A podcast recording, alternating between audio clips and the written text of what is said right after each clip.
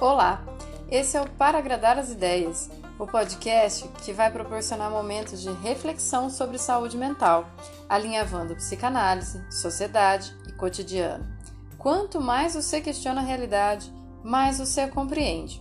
Ou não. Eu sou Lucilena Nogueira, psicanalista, trazendo conteúdos semanais para agradar as ideias.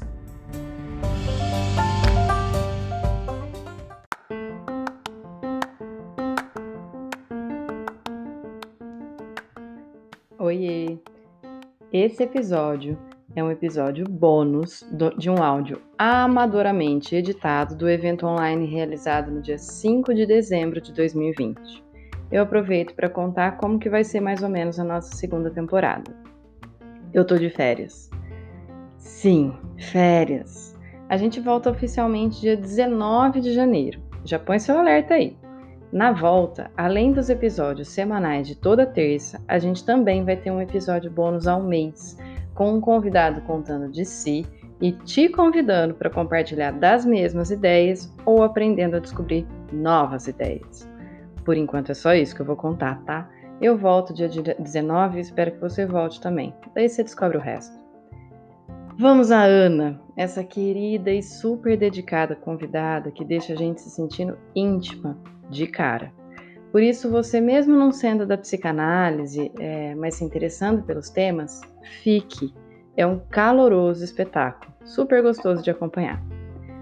Ana Sui Cesarino Cus é doutorando em pesquisa e clínica em psicanálise pela UERJ, mestre em psicologia pela Universidade Federal do Paraná em 2014, possui graduação em psicologia pela PUC do Paraná em 2007 e pós-graduação em psicologia clínica, abordagem psicanalítica pela PUC Paraná em 2009.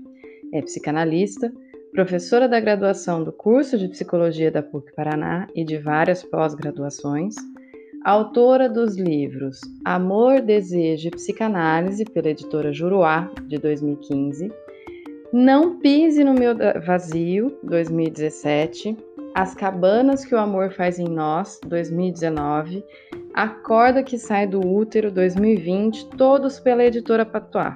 E eu agora posso dizer que tenho todos. Bom, essa foi a minha primeira edição de áudio. A qualidade não tá perfeita e logo no começo vocês vão ver que eu me enrosquei no corte. Mas comecemos 2021 com a paciência que 2020 nos testou. Daí a gente aproveita, né? E já vai emendando tudo isso. Espero que vocês curtam e aproveitem.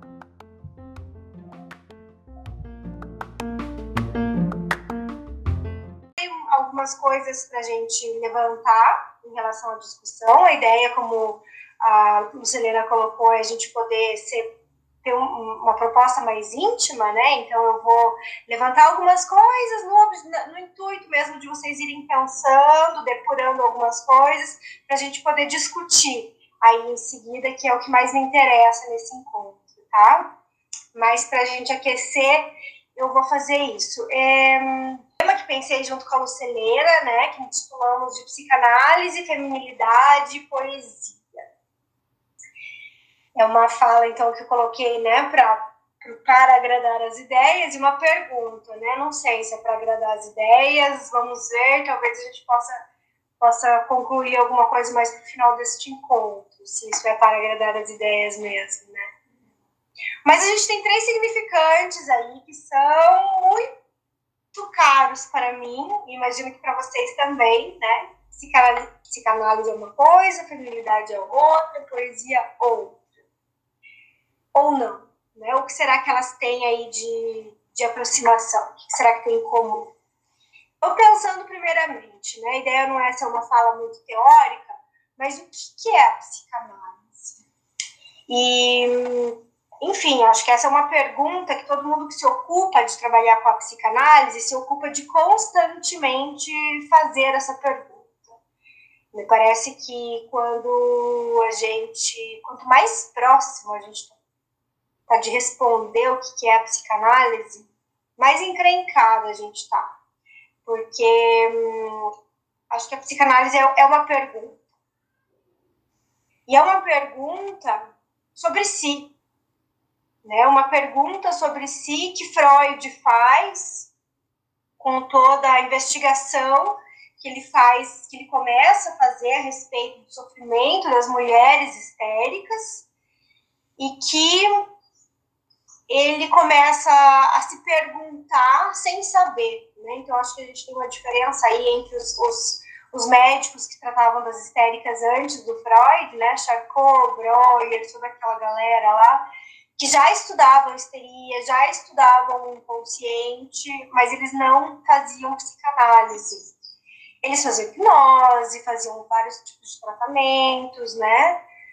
Mas eles tinham um certo saber em relação ao corpo delas. Então, eles sabiam que tinham um inconsciente, que tinham um trauma, que tinha tido algum tipo de experiência que não podia ser sabida pela consciência, eles sabiam. E o Freud, a diferença dele em relação aos outros analistas, aos outros médicos, né, o que funda a psicanálise, é que o Freud não sabe. E porque não sabe, ele precisa escutar. Então, o abandono que o Freud faz da hipnose é, para fazer nascer a associação livre, para fazer a, a psicanálise nascer, é o abandono de um saber. Não, eu não sei o que está acontecendo ali. Né? E, e, aí a gente tem a famosa história da Amy, uma das histéricas que Freud atendia, que pede para que ele se cale, né? Uma história famosa de, de né? das histerias, dos estudos sobre a histeria, é que ela falava, né? Ela contava, Freud interpretava, ela contava, Freud interpretava, e aí ela diz, Freud, deixa eu falar. então, assim, a, a grande genialidade do Freud começa aí, que ele escuta, né? Então, não é assim escutar aquilo que o outro está dizendo para comprovar a teoria dele, que era o que se fazia e que é o que muitas, muitos cientistas fazem ainda hoje, né? É, mas é um escutar porque não se sabe, de fato. Isso vai levar Freud a dizer que a psicanálise é uma das feridas narcísicas do mundo.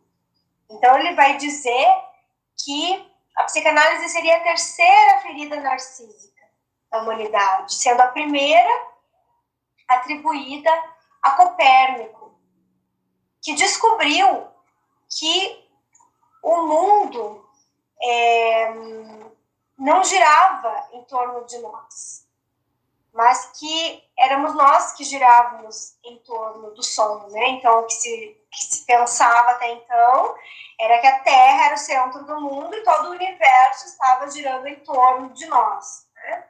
Num segundo momento, é, Copérnico descobre que não, que a Terra é só mais um elemento girando em torno do Sol, dentre tantos outros. Então, nós não somos o centro do mundo. A segunda, Freud atribui a Charles Darwin, que vai furar o narcisismo humano de que nós somos feitos à imagem e semelhança de Deus. Então, nós não somos feitos à imagem e semelhança de Deus, mas nós somos uma, uma, uma, uma espécie adaptativa. Nós somos uma, uma espécie que vai é, evoluir o Homo sapiens, né? Então, isso também tem um efeito de curar o narcisismo. E o terceiro furo narcísico é a psicanálise que o Freud faz essa descoberta, então, através da sua escuta, de que o eu não é senhor em sua própria casa. Famosa frase do Freud. Então, a gente pensa que sabe por que é que escolhe as coisas, por que é que ama, por que é que faz, por que é que decide fazer isso e não aquilo. No entanto, não sabemos. Não sabemos no sentido de que há um saber que é um saber inconsciente, né? É, então, vocês devem se lembrar, é, se vocês já foram fazer alguma atividade, sei lá, graduação, primeiro dia de aula, você vai para a faculdade, né, naquela expectativa toda, aquele frio na barriga, e o professor pergunta, por que é que você escolheu fazer esse curso? Aquela pergunta básica, né? Por que, é que você escolheu fazer esse curso, né? Psicologia, jornalismo, medicina, engenharia, por quê? E aí você tem que se haver tentando inventar uma resposta. Porque assim, no fundo, a gente não sabe. E às vezes a gente já inventou uma resposta antes, é, mais, é menos constrangedor, né? Você já fala, ah, porque eu pesquisei o mercado de trabalho, né? Ou porque os meus pais queriam isso, ou porque eu não sabia, e aí eu vim na feira de ciências, né? Na feira dos cursos e vi que tem esse tipo de trabalho, minha tia trabalha com isso, sei lá. Mas a gente sabe, no fundo, que não é bem isso. Fica aquela pergunta, mas que raio que eu tô fazendo aqui? Né? Então, essa pergunta do que é que eu estou fazendo aqui? Será que eu devia estar aqui mesmo? Por quê? É sábado de manhã, né? Tô, tô aqui nessa atividade online, não aguento mais atividade online. O ano inteiro você raio dessas atividades online. Por que eu estou fazendo aqui, né? Essa, essa, esse incômodo que a gente fica em relação às situações, em relação aos grupos, em relação a tudo que a gente se envolve, é aí que a psicanálise vai pensar nessa coisa que não cansa de não se adaptar. Então, é aí que o Freud inventa a psicanálise, que ele descobre o inconsciente como esse lugar que nas histéricas não podia aparecer e que então, por todas as questões de que era preciso ser reprimido mais do que recalcado, isso levava a uma série de adoecimentos. Então, é uma investigação que Freud vai fazer com essas mulheres para descobrir o que é que elas podem dizer, ainda que elas não saibam. Mas não é uma investigação qualquer. É uma investigação sustentada pelo amor. E aí a gente tem o nascimento da psicanálise, que mais do que é a passagem da hipnose para a associação livre é a condição de que haja uma coisa chamada transferência. E a transferência vai ser o nome do amor em psicanálise. Então, por que é que o Freud consegue abandonar a hipnose e passar para a associação livre? Por causa do amor. É isso que faz com que radicalmente a gente não possa voltar atrás mais e pensar a psicanálise usando hipnose ou alguma coisa nesse sentido. Porque o Freud diz: a condição do nascimento da psicanálise é o abandono da hipnose. O que se fazia antes não era psicanálise. Era o que era preciso fazer para chegar até a descoberta da psicanálise. Ou seja, que amor é esse? Vocês devem saber que era muito comum nos tempos do Freud, que os médicos se envolvessem afetivamente, muitas vezes sexualmente até, com as pacientes, né? Que vejam, a gente tinha lá um cenário das histéricas lá, né? É, sofrendo porque não podiam saber nada da sua sexualidade, não podiam saber nada daquilo que tinha de feminino nelas. Isso estava extremamente abafado pelo contexto patriarcal da época, né? Que se hoje a gente já, já sente os efeitos disso é, com uma imensa potência, é, isso em 1880 e pouco era uma coisa absurda, né? As mulheres eram ou aquelas que se encaixavam na caixinha do que se esperava de uma mulher, aquela que se casa e dá filhos homens para o marido, ou loucas. Então, qualquer coisa que aparecia do desejo feminino como sendo aquilo que quer ir para além da caixinha, era atribuído da loucura. Ou por uma leitura machista mesmo, né, patriarcal, do que de tomar o desejo feminino como loucura, ou porque é enlouquecedor, de fato, você, você não poder ter acesso ao seu desejo. Né? Então não tem muito o que fazer na vida além de enlouquecer quando você não cabe naquela caixinha e não tem para onde ir além da caixinha. Então, de fato, isso era mesmo e é adoecedor, né? E, e aí a gente tem homens que são homens inteligentes, homens bem reconhecidos, né? Homens médicos interessados por o que aquelas mulheres estão falando, interessados pelos seus corpos, porque eles ficavam procurando no corpo ali, né? Um, um lugar que justificasse o adoecimento histérico, elas se apaixonavam pelos homens, não parece assim né, uma grande coisa. Que elas se encantassem com o cara que estava escutando o que elas tinham para falar e que elas podiam falar da sexualidade feminina e estavam querendo saber. Mas isso não é transferência por si só, né? Isso levou, levou ao pior muitas vezes. A gente vê lá na história é, da Sabine Spielberg, que, que, que, se envolve lá com, com Jung, aparece né, no, no, naquele filme do, do Método Perigoso, a devastação que foi para ela. A gente vê a Ana O, que se envolveu com o Breuer, se apaixonou por ele, ele não sabia o que fazer, fugiu, foi embora, abandonou o tratamento dela, ela desenvolveu uma gravidez psicológica, ele ficou apavorado com aquele negócio, não sabia o que fazer. Então, assim, não é qualquer coisa despertar transferência, preciso saber o que fazer com isso. E não sabendo o que fazer com isso, muitas vezes médicos, de fato, sucumbiam aos atos, às relações afetivas, às relações sexuais, muitas vezes. Freud é um cara que não entra nessa série. Por que, que ele não entra nessa série? Porque ele inventa o conceito de transferência. Porque ele descobre que aquele amor aparentemente endereçado para ele não era para ele. E isso, a consideração da transferência, desloca o amor da pessoa, do analista, para o amor ao saber. Então, a psicanálise é uma investigação que, ao mesmo tempo que faz um furo no narcisismo, faz nascer um amor pelo saber, por intermédio da figura do analista. Então, a gente tem no nascimento da psicanálise, e o nascimento que eu falo não é o nascimento lá em 1900, mas é o nascimento em cada análise, né? A gente tem a cada nascimento da análise essa, essa, essa reinvenção do fundo no narcisismo e do amor pelo saber. Só tem análise nessas duas condições, de que alguém possa deixar seu narcisismo ser curado em nome de um amor ao saber. E isso nos permite, num processo analítico, aprender a ler um texto que se escreve sem saber que se escreve. O inconsciente é isso, um texto que a gente escreve sem saber que escreveu. E aí depois pega o texto lá e não sabe ler. Mas o que está escrito aqui? Nossa, fui eu que escrevi isso? É, fui eu que escrevi isso. Sabe quando a gente, você pega um livro que você leu uns 10 anos atrás Aí acontece comigo com Freud muito. Eu falo, nossa, eu nunca li esse texto do Freud, vou ler esse texto do Freud. Aí eu pego o livro do Freud e olho lá, tá cheio de escrito meu. Eu mesmo escrevi.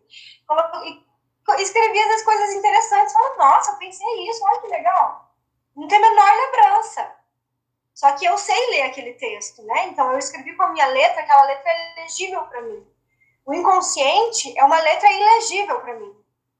Então eu pego o texto, eu reconheço que eu, que eu fui eu que escrevi, mas eu sou analfabeta na língua que eu escrevi. E eu leio, reconheço que fui eu e não sei ler, eu não sei, não, aquilo não faz sentido para mim. É, é, essa experiência que a gente tem com, com as manifestações do inconsciente, quando a gente tem um sonho, por exemplo, especialmente no começo de análise, tem um sonho e aí você fala, meu Deus, eu sonhei isso. Hum, que é isso? Que tem nada a ver esse sonho? Nossa, nada a ver, nada com nada, né? Sonhei que tava de pijama, aí quando eu vi, eu tava sem máscara, aí, meu Deus, que, cadê a minha máscara? Aí eu me dei conta de que tinha um zumbi atrás de mim, e o zumbi falava inglês, e eu respondi em alemão, mas eu não sei falar alemão, mas eu falava em alemão com o zumbi, e eu era criança e adulta ao mesmo tempo, de repente chegou minha avó, e ela tava pulando num pé só, que é isso, né? Sem máscara é o clássico de 2020, né? O, o antigo sonhar que estava pelado, sonhar que saía sem sapato, né? Que a gente queria muito fazer. Agora é, é o sonhar que tá sem máscara, né? Você sonha que fala, meu Deus, cadê minha máscara? Sonhar que tá de pijama, essas coisas, né? Então, o inconsciente vai ser aprendido durante uma análise. A gente vai aprender a falar a nossa língua. Não é louco isso? A gente vai aprender a falar a nossa língua. E a gente vai aprender a escrever na nossa língua. Então, me parece que tem uma relação aí da psicanálise com a escrita. A escrita é, um, é uma praga. né? É um destino, está escrito nas estrelas, né? Está escrito. Aquilo que eu falo pode escrever. Pode escrever, a palavra tem valor. Então, a psicanálise é um trabalho de escrita, porque é um trabalho de valorização da palavra. Né? Você vai num analista, ele não fala para você assinar um contrato. Ah, então vamos combinar assim? Você vem aqui todas as semanas, ou às 10 horas, ou sei lá que horas, e aí você, se você não vier, você tem que pagar, não tem que pagar. Essas, todos esses contratos existem, mas eles são falados, porque a fala tem valor de escrita. Não precisa autenticar no cartório. Né? É uma aposta. Não é que isso vai funcionar sempre, mas é uma aposta que passa por, por esse, essa relação que se tem com a palavra. Um segundo significante que nós temos, feminilidade, que é isso? É outra coisa gigante. E que a gente tem mais de um momento. Então a gente vê aí que Freud entra na psicanálise por essa via, né? Querendo saber do sofrimento dessas mulheres histéricas.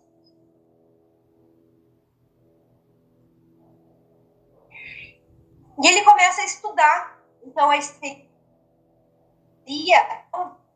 a feminilidade. E a feminilidade, para Freud, é o avesso da masculinidade. Ou seja, é um equivalente. Então, se para o menino assim, para a menina sabe, né? Então, a teoria do complexo de Édipo do Freud é o menino entra no complexo de Édipo por amor à mãe. A menina entra no complexo de Édipo por amor ao pai. O menino sai do complexo de Édipo por amor à mãe. A menina sai do complexo de Édipo por amor ao pai. Então ele vai sempre tentando ver essa relação que a menina tem a partir do que ele descobre do menino, né? Até que na segunda tópica freudiana, depois de considerar o conceito de pulsão de morte, ele vai pensar assim, mas espera que não está fazendo sentido isso, porque a mãe é o primeiro objeto de amor de todas as crianças. Independente se é um menino ou se é uma menina. A menina, a menina entra no complexo de Édipo por amor ao pai, ok. Mas por que, que ela entra por amor ao pai? O que aconteceu nessa operação aí? Que ela passa da mãe, da mãe para o pai. E o menino não, pare, não, não precisa fazer essa tarefa, porque ele já está lá antes. Então, a partir dessa encasquetação, Freud, dessa interrogação, ele vai considerar que para as meninas, diferente de para os meninos, vai haver um tempo anterior à entrada no complexo de Édipo, que vai ser fundamental, que ele vai, que ele vai chamar de pré-édipo. Então, o pré-édipo no menino não é muito importante, não acontece muita coisa ali, porque ele está ligado ao amor materno desde sempre. Agora, para a menina, acontece uma coisa muito importante, que é uma mudança de objeto. Acontece dela viver um relacionamento amoroso muito intenso com a mãe, assim como o pai, com o menino, e que alguma coisa na relação com a mãe decepciona a menina e vai levá-la, então, ao pai. É? Então, tem uma decepção na menina desde muito cedo ali que ela vive. E que isso vai fazer com que tudo seja diferente depois. Então, nada mais vai ser a mesma coisa. Então, a gente não pode jamais pensar a feminilidade em relação à masculinidade, porque ela é radicalmente diferente da masculinidade.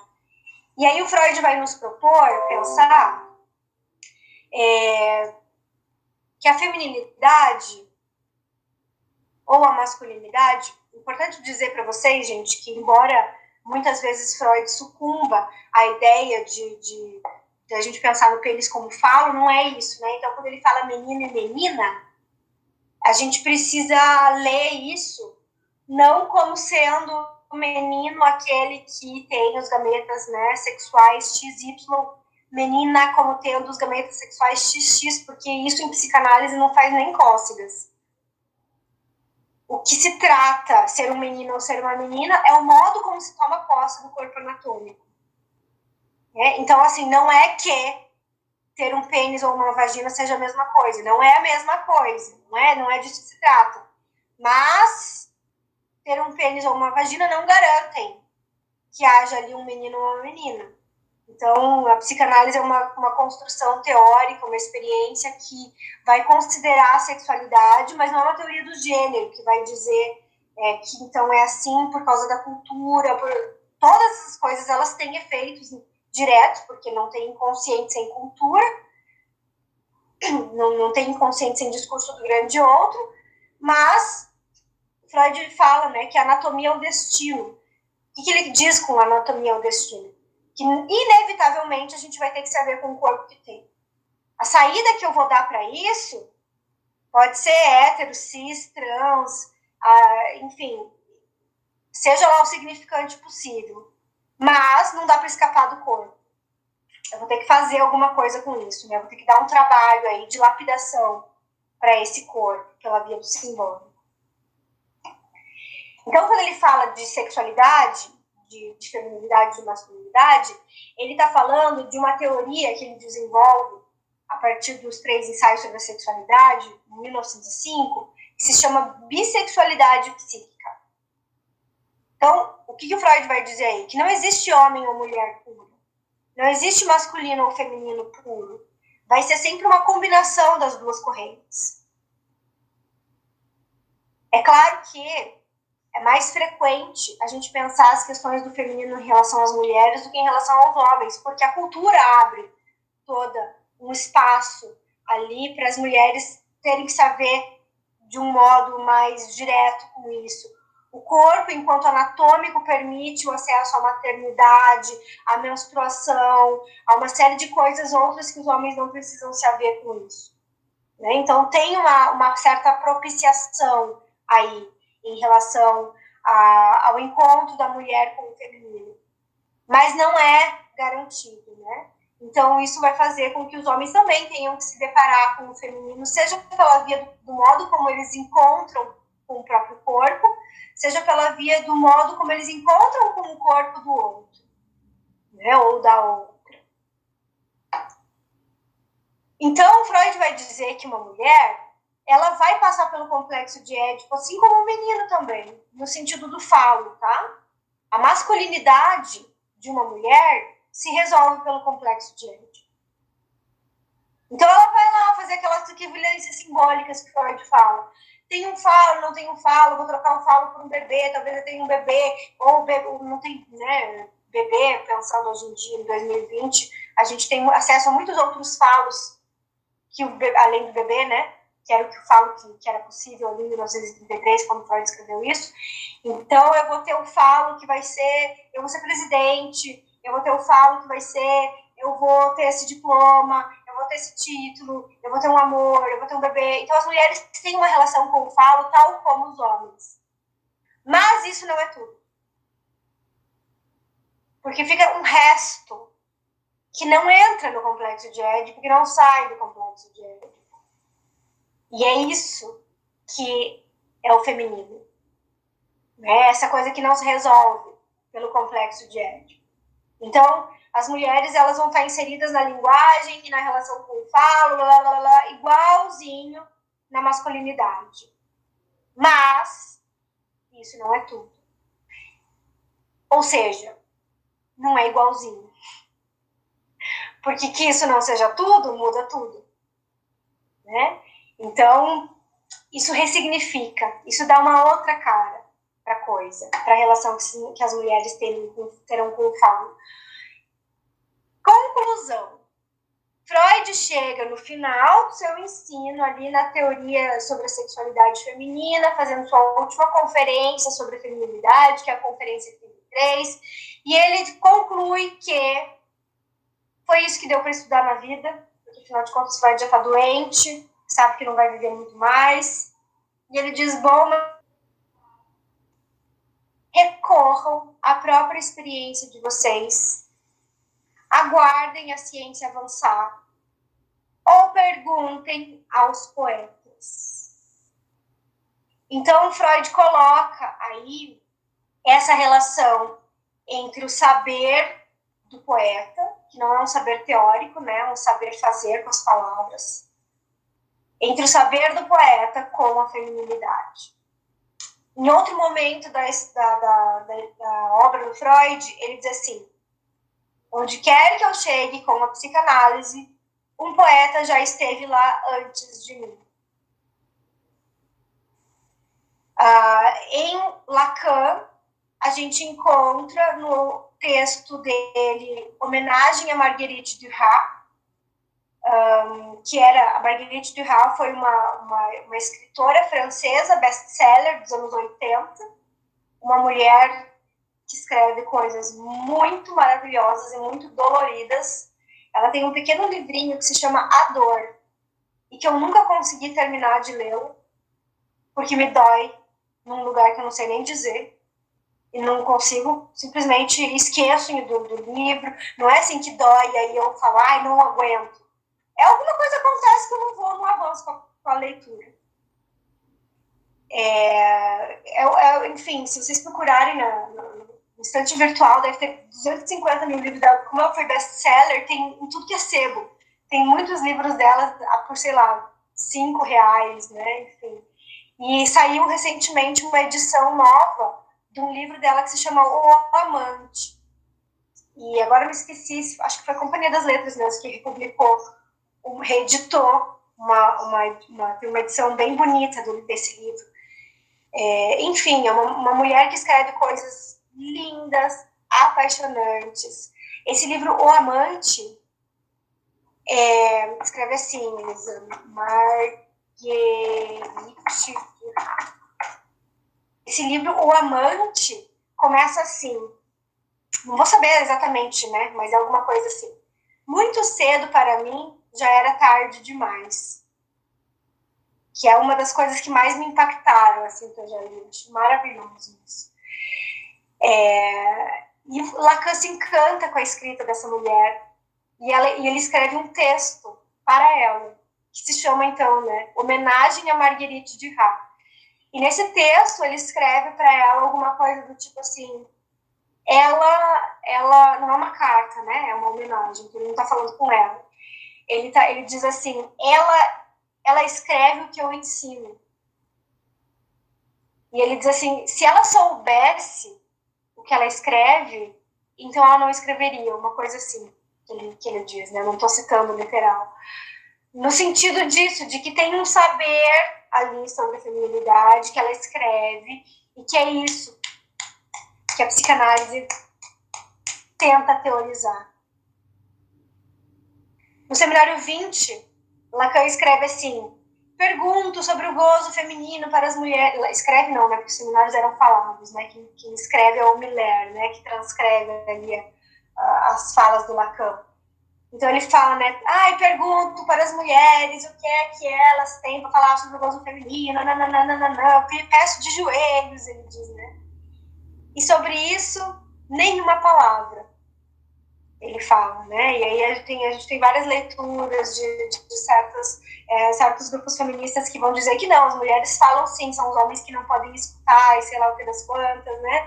Mas independente dessas questões, que acho que elas são muito cabíveis, mas não é disso que a psicanálise propriamente vai tratar, acho que aponta assim essa essa essa essa disjunção entre saber fazer e saber teoricamente. Tem alguma coisa que cai aí nesse sentido e que, a, e que a, as mulheres têm acesso. As mulheres, dizendo no sentido uh, dos, do, dos, sujeitos afetados pelo feminino. É, a escrita é feminina. Você vê quando, quando uma escrita é feminina, né? Você vê um, você lê um texto de alguém explicando alguma coisa, não é uma escrita feminina. Você lê um poema, os poetas são femininos. Não, não dá para escrever um poema, um poema um lugar de, daquele que tem o falo. É sempre preciso escrever a, a partir de uma posição de falta para poder avançar em alguma coisa da poesia. Já estou falando aqui da poesia, então. É, já volto para essa imagem. Já volto para essas coisas todas aqui. É, eu, queria, eu queria dizer, falando do poeta, que a gente tem Manuel de Barros, né, que é um poeta é, muito, muito amável, muito amado, é, que tem essa escrita feminina. E ele escreve aqui, né? Destaquei um, um dos poemas lindos dele. No descomeço era o verbo. Só depois é que veio o delírio do verbo. O delírio do verbo estava no começo, lá onde a criança diz: Eu escuto a cor dos passarinhos. A criança não sabe que o verbo escutar não funciona para cor, mas para som. Então, se a criança muda a função do verbo, ele delira. E pois, em poesia, que é voz de poeta, que é a voz de fazer nascimentos, o verbo tem que pagar delírio. Ele diz então, né? Poesia é voz de poeta. Poesia é voz de fazer nascimentos.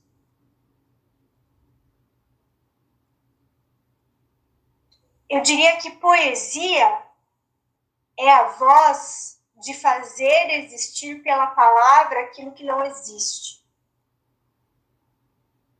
Aquilo que não existe na palavra não existe no nosso campo simbólico. Por isso a gente precisa usar a palavra para dizer o que não existe. A gente fica falando de coisas que não existem o tempo todo. É essa relação que a gente tem com o simbólico que nos permite estar aqui. Eu estou falando com vocês dentro de uma sala que não tem ninguém. Cada uma de vocês, cada um de vocês, tá aí dentro de algum lugar, olhando para uma tela, gente. Que tem uma pessoa que não existe aí na frente de vocês, falando alguma coisa. Aliás, falar alguma coisa já é o efeito do simbólico. Porque o que na, o que na verdade a gente está trocando, o que na verdade eu estou passando por vocês, são sons. São sons e silêncios. Porque o que faz nascer a palavra é o silêncio. Sem silêncio não tem palavra. Tem grunhido. Sem interlocutor não tem palavra. Eu não seria capaz de fazer isso que eu estou fazendo se vocês não estivessem aí. Então, a gente se, se, se amarra, se ancora nas coisas que não existem através da palavra. Seja ela dita, seja ela escrita, mas ela tem efeito de escrita.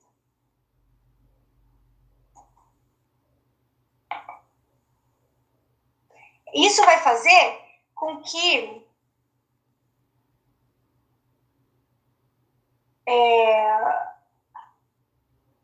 eu achei uma citação que eu achei muito interessante no Winnicott, com quem eu tenho é, trabalhado alguns textos, num livro que se chama O Brincar e a Realidade fui até esse livro por uma recomendação freudiana, uma recomendação no seguinte sentido: Freud escreve um texto chamado Escritores Criativos e Devaneios. Nesse texto, o Freud diz assim: que o escrever é o substituto do brincar. O brincar na infância se transforma em escrever na vida adulta. Para todos? Claro que não, não tem nada que é para todos para alguns. Então, os escritores, que são as pessoas que têm essa relação de intimidade com a palavra, eles vão trocar a brincadeira infantil pela brincadeira com as palavras, pela escrita. Então, é esse tom de brincadeira com a escrita que me fez buscar esse livro, que se chama Brincar e a Realidade, do Winnicott, e num capítulo que se chama Criatividade, ele fala uma coisa assim, ele escreve. Uma coloração, ele está falando que é a criatividade, e ele não está dizendo a criatividade no sentido artístico daquele, daquele, daquele escritor que faz sucesso, daquele escultor que é reconhecido. Ele está falando da criatividade no sentido geral.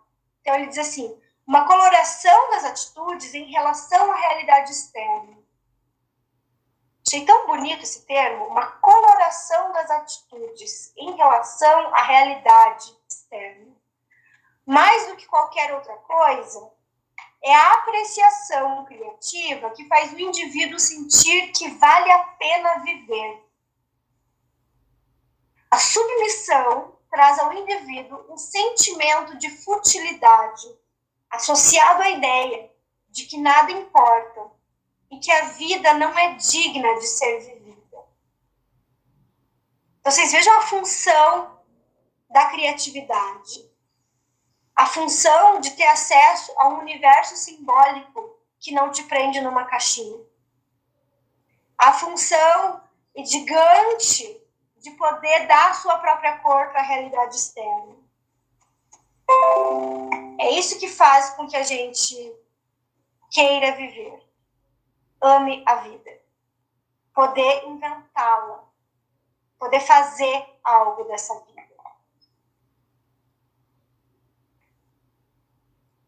Cruelmente, muitos indivíduos experimentam apenas o suficiente da vida criativa para reconhecer que, na maior parte do tempo, vivem de maneira não criativa, como se estivessem presos na criatividade de outra pessoa ou de uma máquina.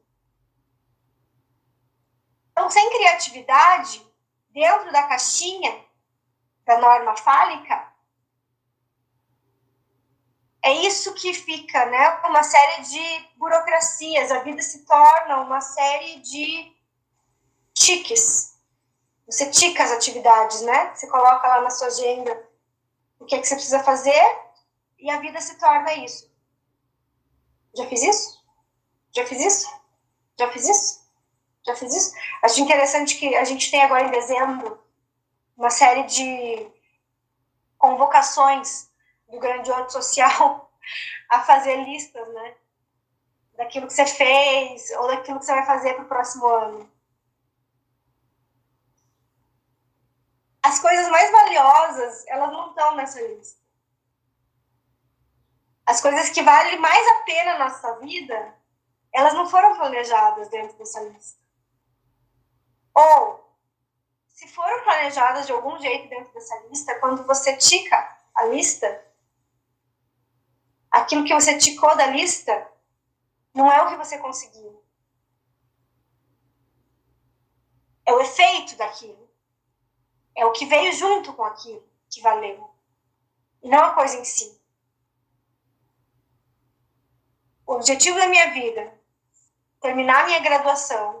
Ao terminar a minha graduação, eu te me formei, beleza. Mas a alegria de me formar não está escrito ali em me formar. Ah, qual é a alegria de me formar? A alegria de me formar é que eu descobri que tem essa coisa aqui que eu quero estudar, que é muito legal. E essa coisa aqui, ela não cai quando eu tico. Ela abre para várias outras coisas que eu quero. Então, é esse furo que quando a gente coloca, não se, não se escreve, mas se transmite. É isso que é o feminino na feminilidade. É isso que interessa no processo analítico. É isso que o poeta consegue circunscrever melhor do que nós. Por isso que quando a gente lê alguém, né, eu leio o Manuel de Barros e falo, ah, entrou dentro da minha cabeça e escreveu as coisas que eu jamais saberia escrever, mas é isso. É isso. Essa pessoa eu gosto de ler porque ela fala de mim melhor do que eu. Ou melhor, eu gosto de ler porque ela escreve os negócios que me faz dar vontade de escrever também. E aí ela, ela falou isso, isso me fez pensar naquilo, e, e aí é uma leitura viva, diferente de um texto explicativo que você lê para entender. Então, poesia é uma coisa que a gente não lê para entender, a gente lê para desentender o mundo. E porque desentende o mundo, pode escrever. Ai, Taylor, querida.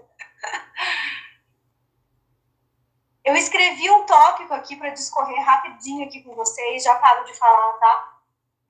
Sobre narcisismo e feminilidade, é, que é, é, um, é, um, lugar que me parece importante para a gente pensar a, a feminilidade, que tem dois conceitos que o Freud fala em relação ao narcisismo. O eu ideal, que é o efeito do primeiro tipo de narcisismo.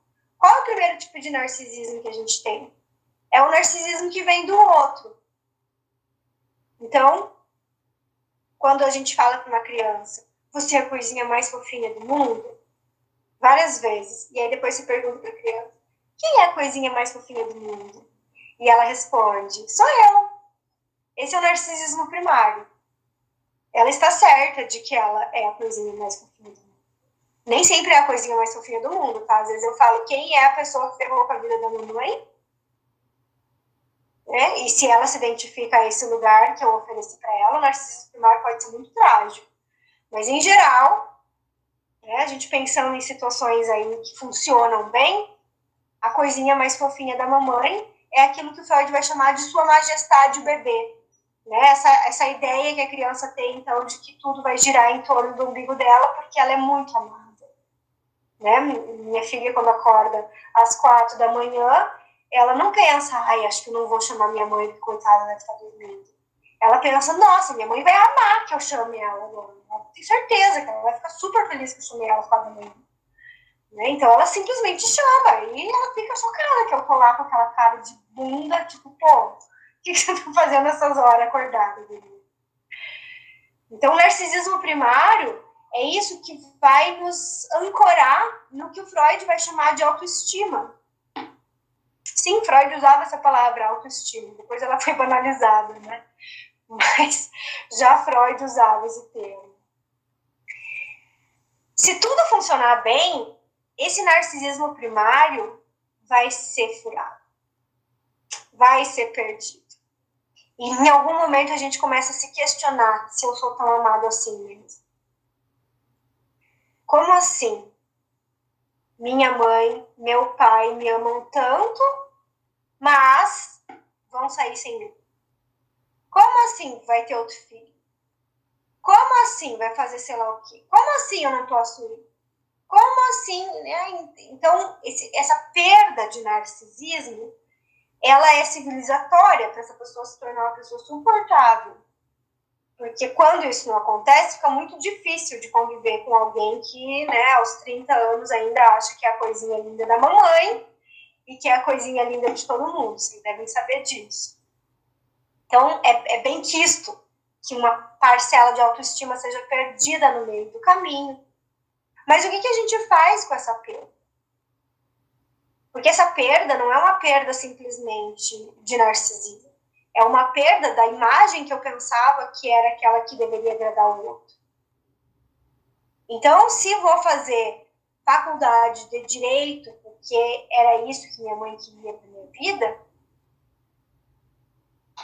e aí eu faço mesmo, e depois eu faço o que com isso? Porque eu não resolvi a vida dela, ela continua lá com as encrencas dela, mesmo eu tendo feito aquilo que ela queria. Ou, não é isso que eu quero fazer da minha vida, e agora? Como é que eu vou fazer para eu dizer para minha mãe que eu não quero fazer da minha vida aquilo que ela queria que eu fizesse com a minha vida? Ou, como é que a gente toma posse da nossa vida? Como é que a gente se faz nascer para além do outro? Isso tudo vai ser feito da passagem para o narcisismo secundário, da passagem do eu ideal para o que Freud chamou de ideal de eu, que abre para uma escrita de si. Então, o narcisismo primário talvez seja um texto que a gente não escreveu, foi o outro que escreveu para gente. E a gente leu e aprendeu a entender que aquilo somos nós. E o narcisismo secundário talvez seja a gente precisa continuar a escrita desse, desse texto. Então, sabe aquela brincadeira que a gente faz né, na infância, de que alguém começa a escrever um texto, passa para o outro, você escreve o texto, passa para Você tem que continuar escrevendo um texto que vai passar sendo seu, que não foi você que começou. É isso a vida. Então, viver é escrever, de algum modo.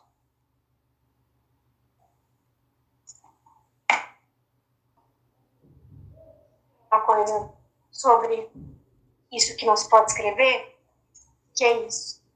As três palavras mais estranhas é o nome do poema. Quando pronuncio a palavra futuro, a primeira sílaba já se perde no passado. Quando pronuncio a palavra silêncio, suprimo. pronuncio a palavra nada, crio algo que não cabe em nenhum não ser.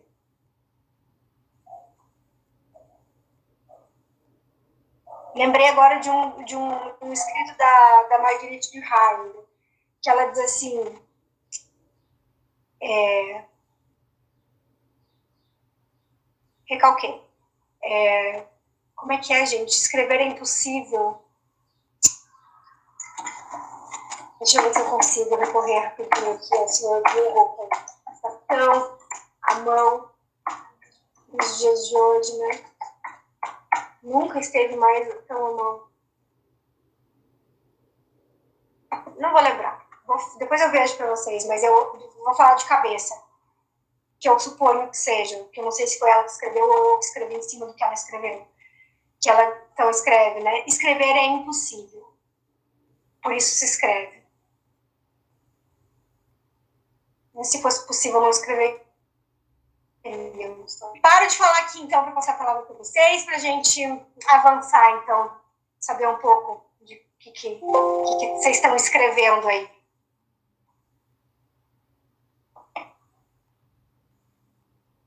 Olha, é... nem tem que dizer, assim, é espetáculo, né? Porque a gente vai fazendo associações que também não são dizíveis, né? É... Desde criança eu faço uma brincadeira com a minha irmã mais velha, que é assim, eu queria ter um fiozinho que passasse direto daqui para aí, para não ter que explicar grandes coisas. Porque daí seria a, é, a, continuidade, né? Sem essa, essa, esse desencontro, esse furo, né? Porque é difícil lidar com esse furo o tempo todo. E daí eu queria incrementar essa, essa discussão do quanto que o lugar da criatividade está sendo cada vez mais sufocado pela superprodutividade. Né? Que acho que esse, é, essa pandemia gritou isso com a gente, né? de mantenha tudo no lugar mesmo quando tudo está o caos, né? e o quanto que isso se revela é, como impossível, como sufocante, mas também como um lugar de desejo. Não à toa que é, todos os eventos que eram presenciais ficaram muito mais fáceis sendo online. A gente vai sair tudo com a bunda quadrada desse ano. Mas como é que é essa relação de se permitir ser criativo, poético, sutil no meio de tanta pressão? Né? Eu acho que essa, essa seria a minha, a minha interlocução aqui, assim, né? De que parece que não está permitido e a gente tem que, talvez no lugar de psicanálise, rasgar isso, né? O que é que é o permitido? Como é que a gente constrói o que se permite, né? É, é muito bonita essa brincadeira com sua irmã, Selena. Achei linda, né? Porque é, isso, essa constatação de que entre uma e outra há uma diferença. E essa diferença que se gostaria de eliminar, que é próprio do amor, né? Tentar eliminar a diferença.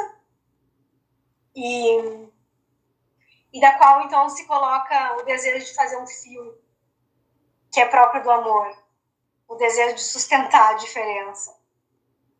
Né? Porque afinal de contas a gente só pode querer eliminar a diferença se ela existir. Então, a eliminação da diferença é própria do ódio desejo de eliminar a diferença que é do amor, né? Então, muito bonita essa, essa brincadeira.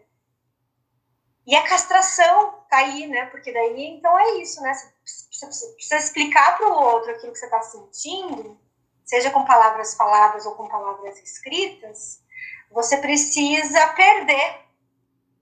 Porque, afinal de contas, não é possível a gente dizer aquilo que a gente queria dizer.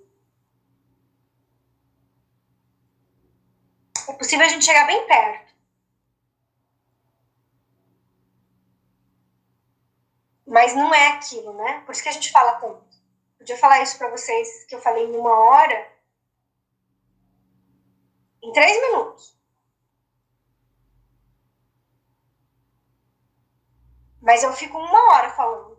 E se vocês deixarem, eu fico cinco horas falando disso. Porque, porque eu nunca digo direito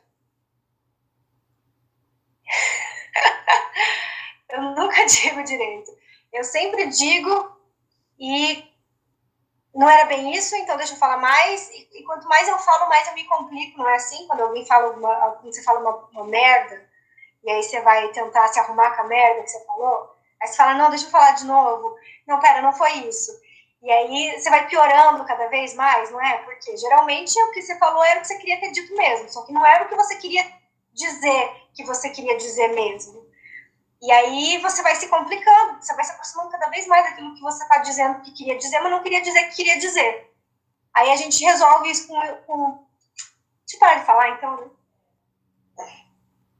Chega que eu estou me complicando, tá ficando cada vez pior, porque a palavra é querosene.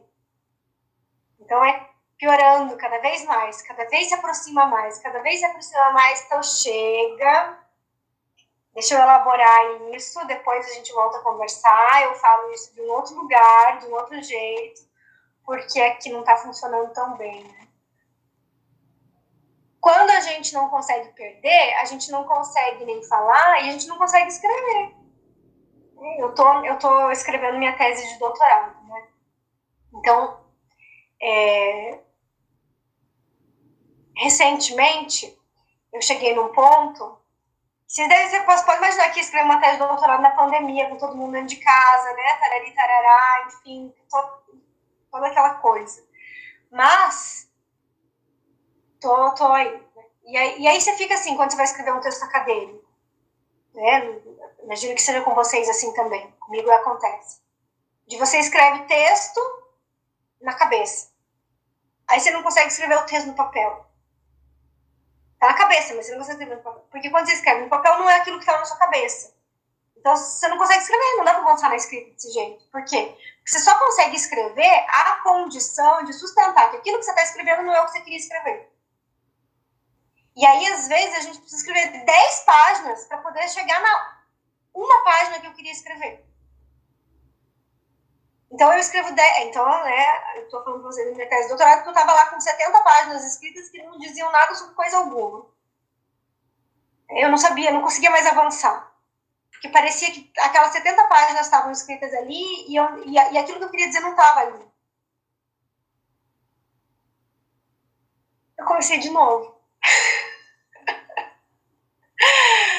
comecei de novo, porque não dava, não conseguia escrever ali. Não, e aí quando comecei de novo, e aí todo mundo fala assim para mim, né, ainda, porque não é tão, não, é, não faz tanto tempo. Mas Ana, você tá doida? Você tem um prazo para escrever. Pois é, mas escrever, não é que não funcionou para nada, mas eu precisei escrever aquelas 70 páginas para poder escrever essas outras, e agora eu tenho 20 já. Essas outras 20 que dizem coisas que não estavam ali, mas precisaram ser elaboradas a partir daquela escrita ali. Eu acho que essa relação que a gente tem tem a ver com isso que você está falando, né, Lucilena, da produtividade. O que é que você quer escrever? Para que é que você precisa escrever? Para quem é que se escreve? O que é que significa essa escrita? Porque escrever coisas aleatórias que não, não resolvem, não dizem nada para si, é uma encomenda para o outro. Então, eu poderia fazer uma tese para minha orientadora e avançar a partir dessas 70 páginas. Agora, quanto isso ia me custar emocionalmente? Quanto isso ia me custar psiquicamente?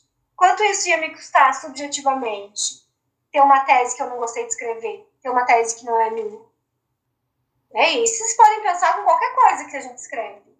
Quanto custa para você fazer uma coisa que você, no fundo, seu desejo? E ele vai dizer que a depressão é uma covardia moral. Coisa forte isso que ele diz. É uma covardia moral no sentido de que você cedeu ao seu desejo em algum lugar. Isso tem relação com aquilo que eu estava falando para vocês do eu ideal para o ideal de eu. O eu ideal, essa posição narcísica infantil que a gente chega no mundo e que nos constitui, precisa ser furado. Como é que se paga a dívida de viver com os pais?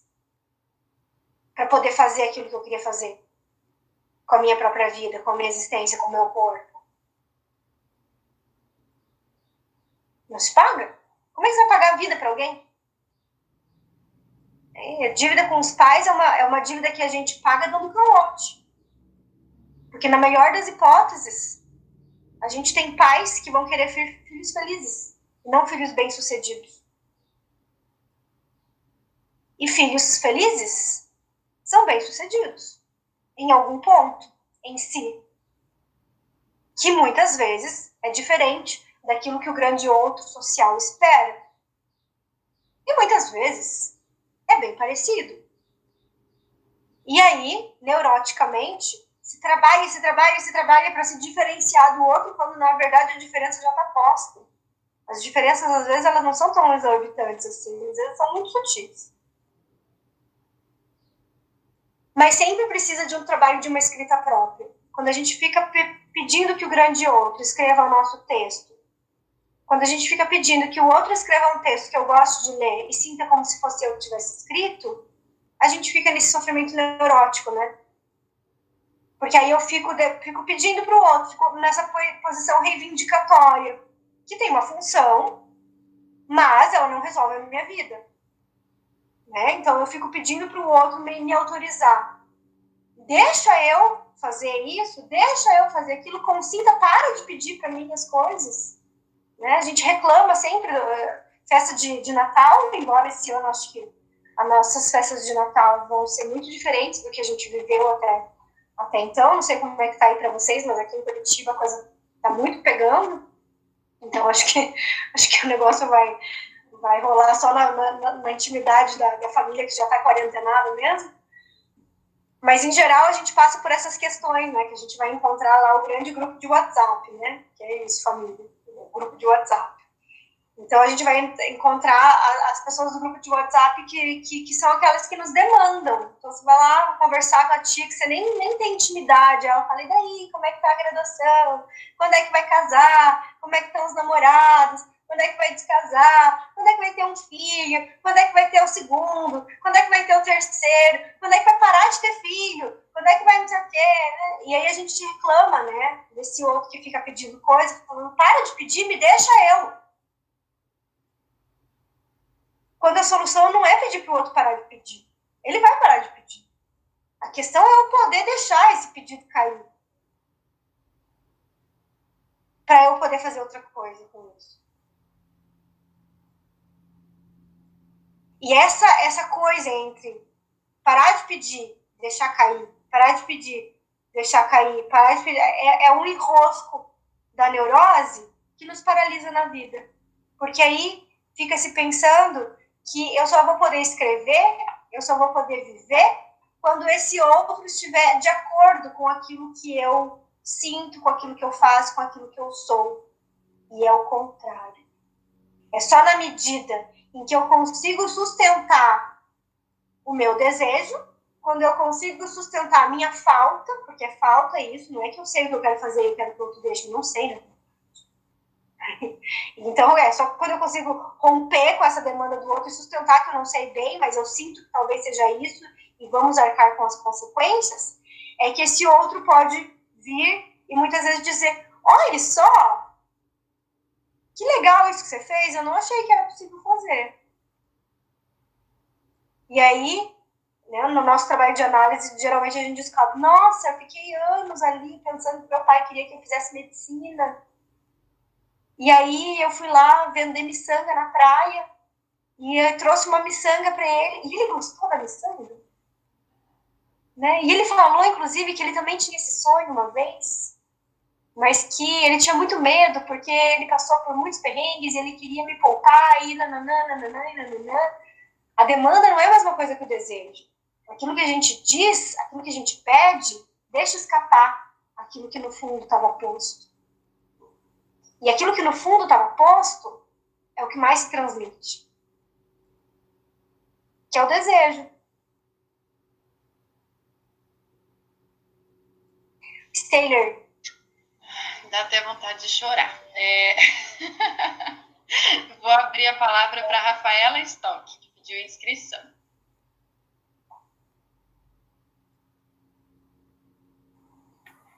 Bom dia. Nossa, eu me inscrevi e depois da inscrição eu já faria inúmeras outras é, questões e perguntas aqui. Muito interessante sempre te ouvir, Ana. Eu ficaria aí essas cinco horas você tentando se explicar melhor. Eu adoraria. É, mas é, quando eu me inscrevi, eu acho que eu estava é, querendo ouvir você falar um pouco mais sobre esse ponto, que para mim até eu dei as voltas com, com ele bem recentemente, de que assim, eu, eu ouço é bem claro de que a, a feminilidade, né, a masculinidade, a mulher o homem, não se trata de uma diferença entre gêneros na, na teoria psicanalítica, mas sim de posições.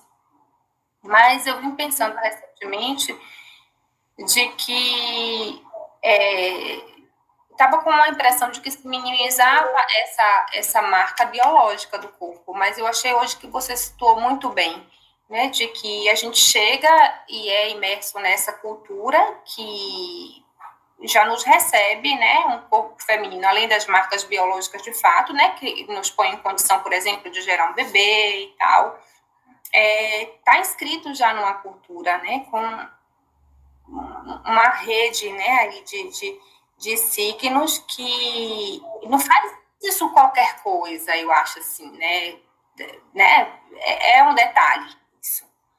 Eu acho que pesa muito, e aí na, na ocasião eu fiquei pensando muito nisso, poxa, eu vou às vezes para algum evento de feminilidade e só ouço caso de mulheres, escritoras mulheres, é, biografias de mulheres. E como assim depois vem dizer que não, que isso é algo que se passa né, para qualquer lado? E aí eu adorei que você hoje, o exemplo que você trouxe, você, você me salvou de, disso nesses dias, porque você trouxe Manuel de Barros, né? E falando justamente, aí sim ficou muito né, claro. E esse lugar, aí eu queria que você falasse um pouquinho, se você pudesse mais entre esse ponto, né? Que é algo, eu registrei assim, entre o saber teórico e o saber fazer, que só quem tem acesso é a mulher. Foi isso mesmo? É, a, a mulher no sentido do anatômico, né? No sentido do, sim. feminino. Entendi, sim. feminino, sim. É, e aí, que acesso é isso? É o acesso só ao lugar, de não saber, de, de, de ficar nesse, nesse lugar mesmo de falta? Ou dá acesso a alguma coisa, a outra? É, pergunta bonita. É. Acho que essa, essa é uma pergunta, é uma, é uma pergunta analítica. Você está falando, eu estou escutando você, você dizer, Rafaela, do que o, do que o Lacan propõe como sintoma, né? Quando ele escreve o sintoma com CH, ele diferencia do sintoma propriamente dito. Então, o sintoma, nesse sentido é, do sofrimento, é uma, uma organização neurótica que se produz para satisfazer inconscientemente algo que o eu não reconhece como satisfação, e por isso se torna sofrimento, né? Então é isso que o Freud propõe ali com o sofrimento das histéricas, por exemplo, que elas tinham satisfações sexuais inconscientes ali, mas que aquilo era virado num, num baita de um sofrimento, né?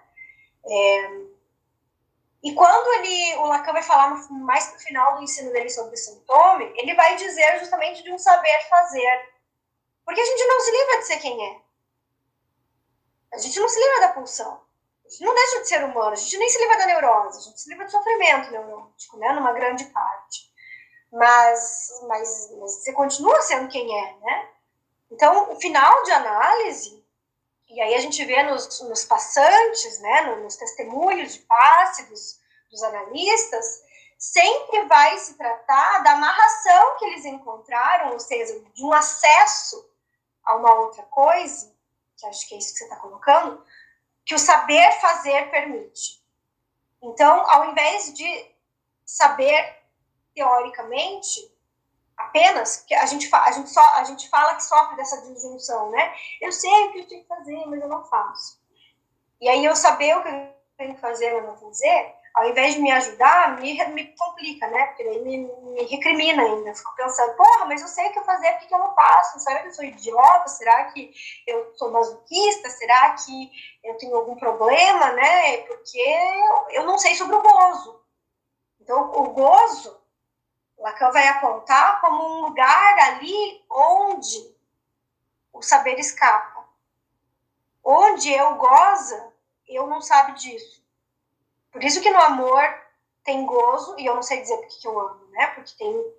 Se, se eu souber, acabou o amor. Porque tem alguma coisa ali que fica escapulindo disso, né? Que é da ordem do gozo.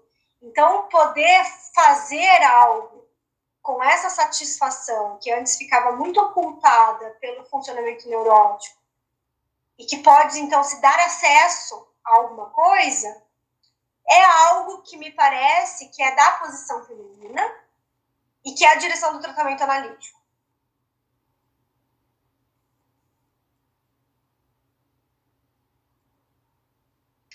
E que acho que, inclusive, não é uma coisa que necessariamente se consiga só com análise, tá? Me parece que isso tem relação, por exemplo, com essa relação que esses escritores, né, têm com, com, com a escrita sem nunca ter feito análise. Isso não quer dizer que eles não sofram. Mas eles sabem fazer alguma coisa ali, né? A falta dá para todos. Mas ali com as palavras eles sabem fazer alguma coisa.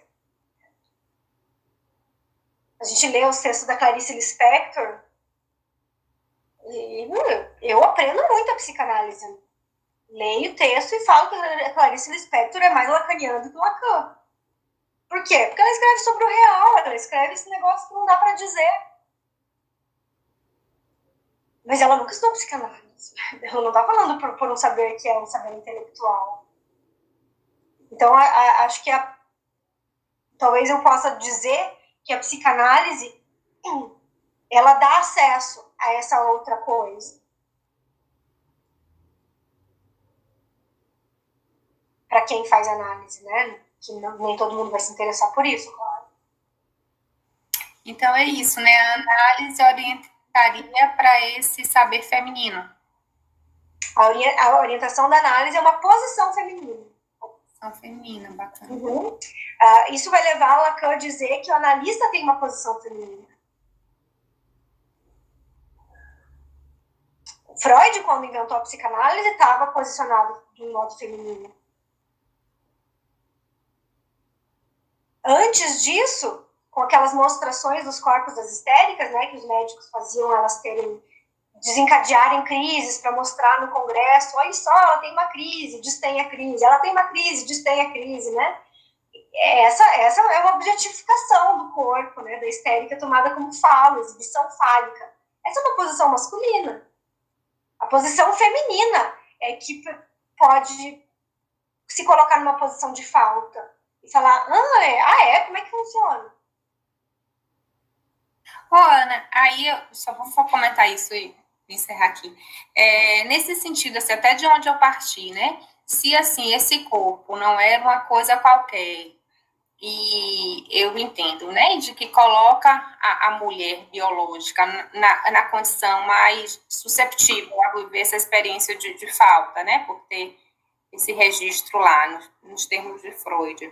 Então, a mulher também, de repente, estaria, a mulher a mulher, a mulher gênero, né?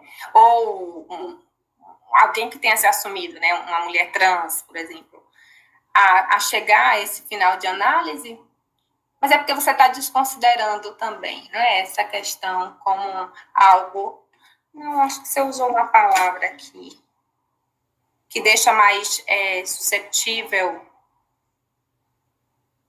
Eu, eu, eu, tá meio confuso, eu não sei se é. você eu, eu não, sei se, não sei se é disso que, que você está perguntando, mas me remete uma coisa que, que eu tenho pensado, que é, é uma certa facilitação. Isso, digamos. Em procura é a palavra. Uma mulher carrega, né? No sentido mesmo da própria, da própria, da própria sexualidade infantil, porque quando Freud fala das teorias sexuais que as crianças fazem sobre, sobre, sobre nascimento, sobre o sexo, ele não está dizendo assim, não é que a criança, não é que a criança vai dizer, ah, que, que nem, né, o negócio ter ou não ter o falo. Por que a menina não fala que ela tem um falo? Eu tenho um falo pênis, eu tenho um falo vagina. Por que, por que a vagina não é considerada um falo? E aí a gente pode pensar que para os adultos é pelo machismo, né? Me parece que, que, a, gente, que a gente precisa de muito esforço até para pensar nisso. Mas para criança, gente, por que a criança olha para o corpo da mãe e pergunta para a mãe: mãe, cadê seu pipi? É a criança que está perguntando isso. Não é porque ela vive numa família machista. Não! É uma elaboração infantil. Por quê? No corpo do menino, isso está visível o pênis. No corpo da menina não está. Então, assim, tem uma facilitação anatômica do corpo que leva a criança a interpretar que ali está faltando alguma coisa. É a posição que a gente vai ter no complexo de Édipo que vai transformar isso para uma questão simbólica que vai me fazer entender. Não é falta, é diferença. Mas a gente entra nessa, a gente entra por essa via. Vou lembrar aqui, só para a gente ter um exemplo desse, desse repertório infantil, de uma criança que, que ganhou um irmãozinho, né, viu a mãe grávida e tal, assim, agora a barriga da minha mãe murchou e o peito encheu. Essa transformação visível no corpo o homem permanece igual, né? Sim.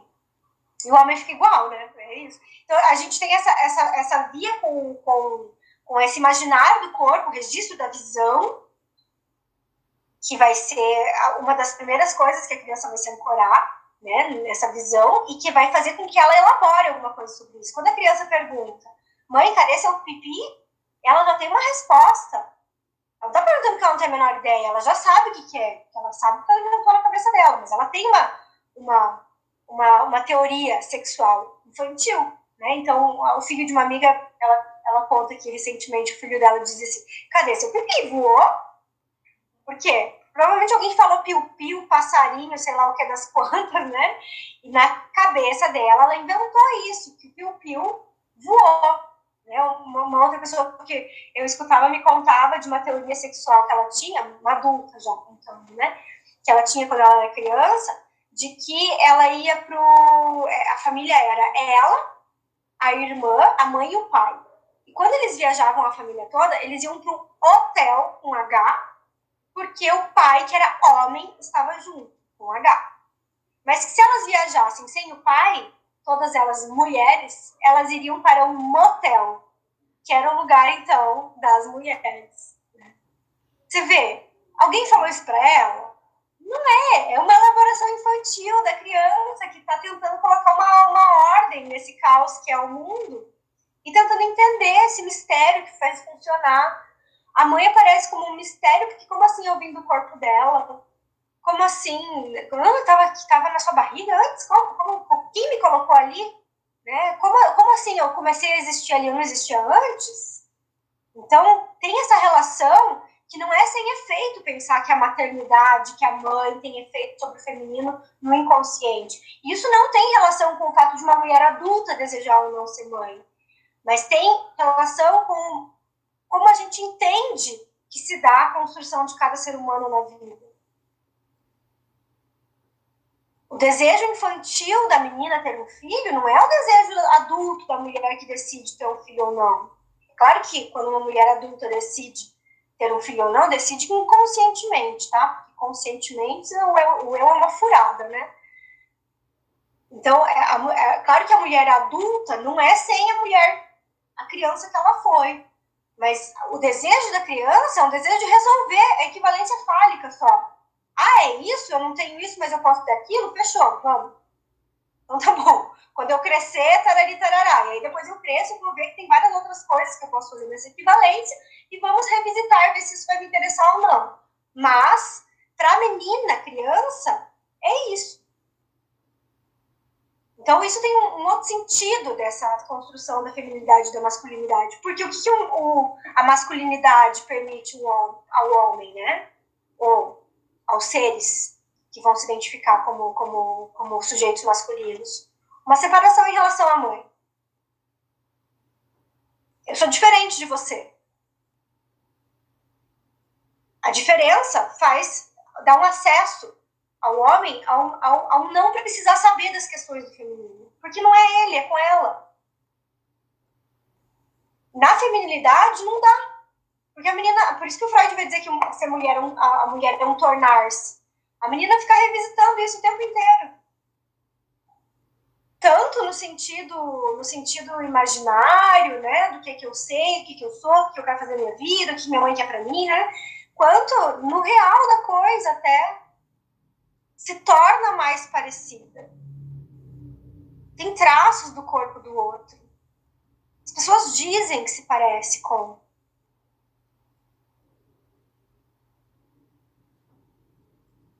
Tem um acesso a um sem sentido mais cedo.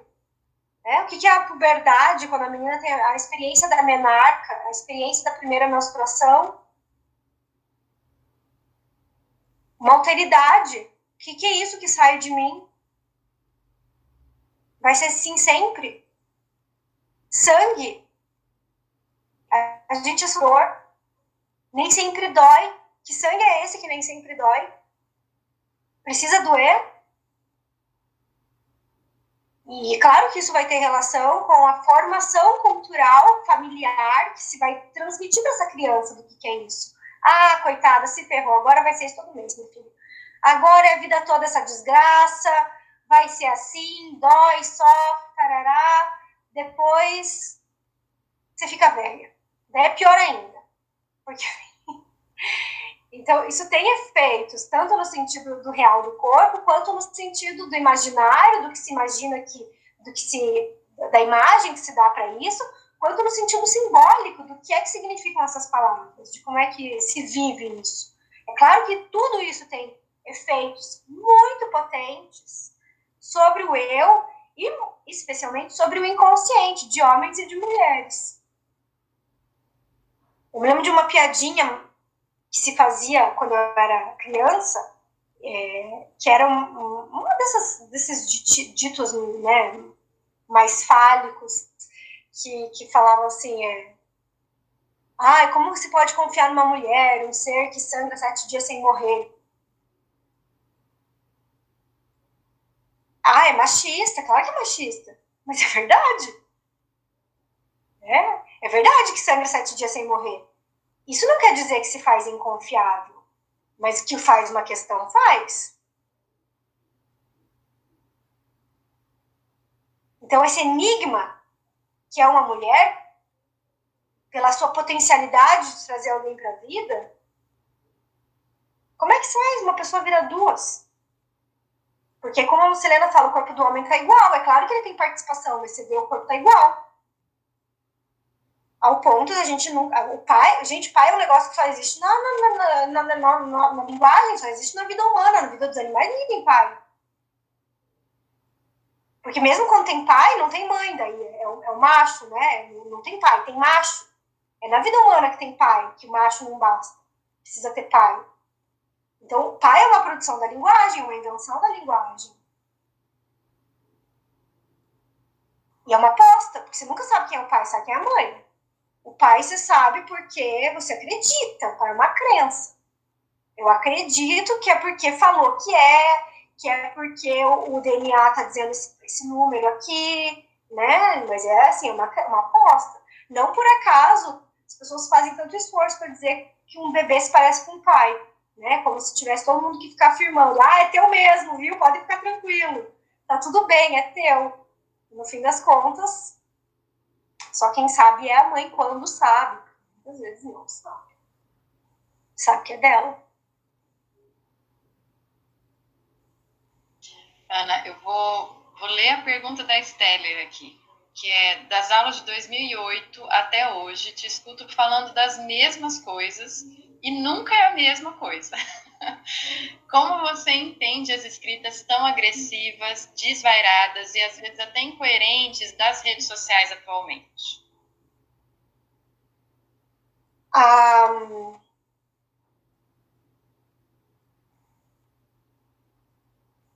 Nossa, de 2008 fiquei um pouco chocada com essa, com essa data. Mas é, é, é assim, é, são as mesmas coisas de outro jeito, né? no melhor das hipóteses. Eu acho que essas escritas agressivas, elas não, não têm efeito de escrita. Então, assim, elas são escritas só na palavra, né? Para usar a palavra escrita.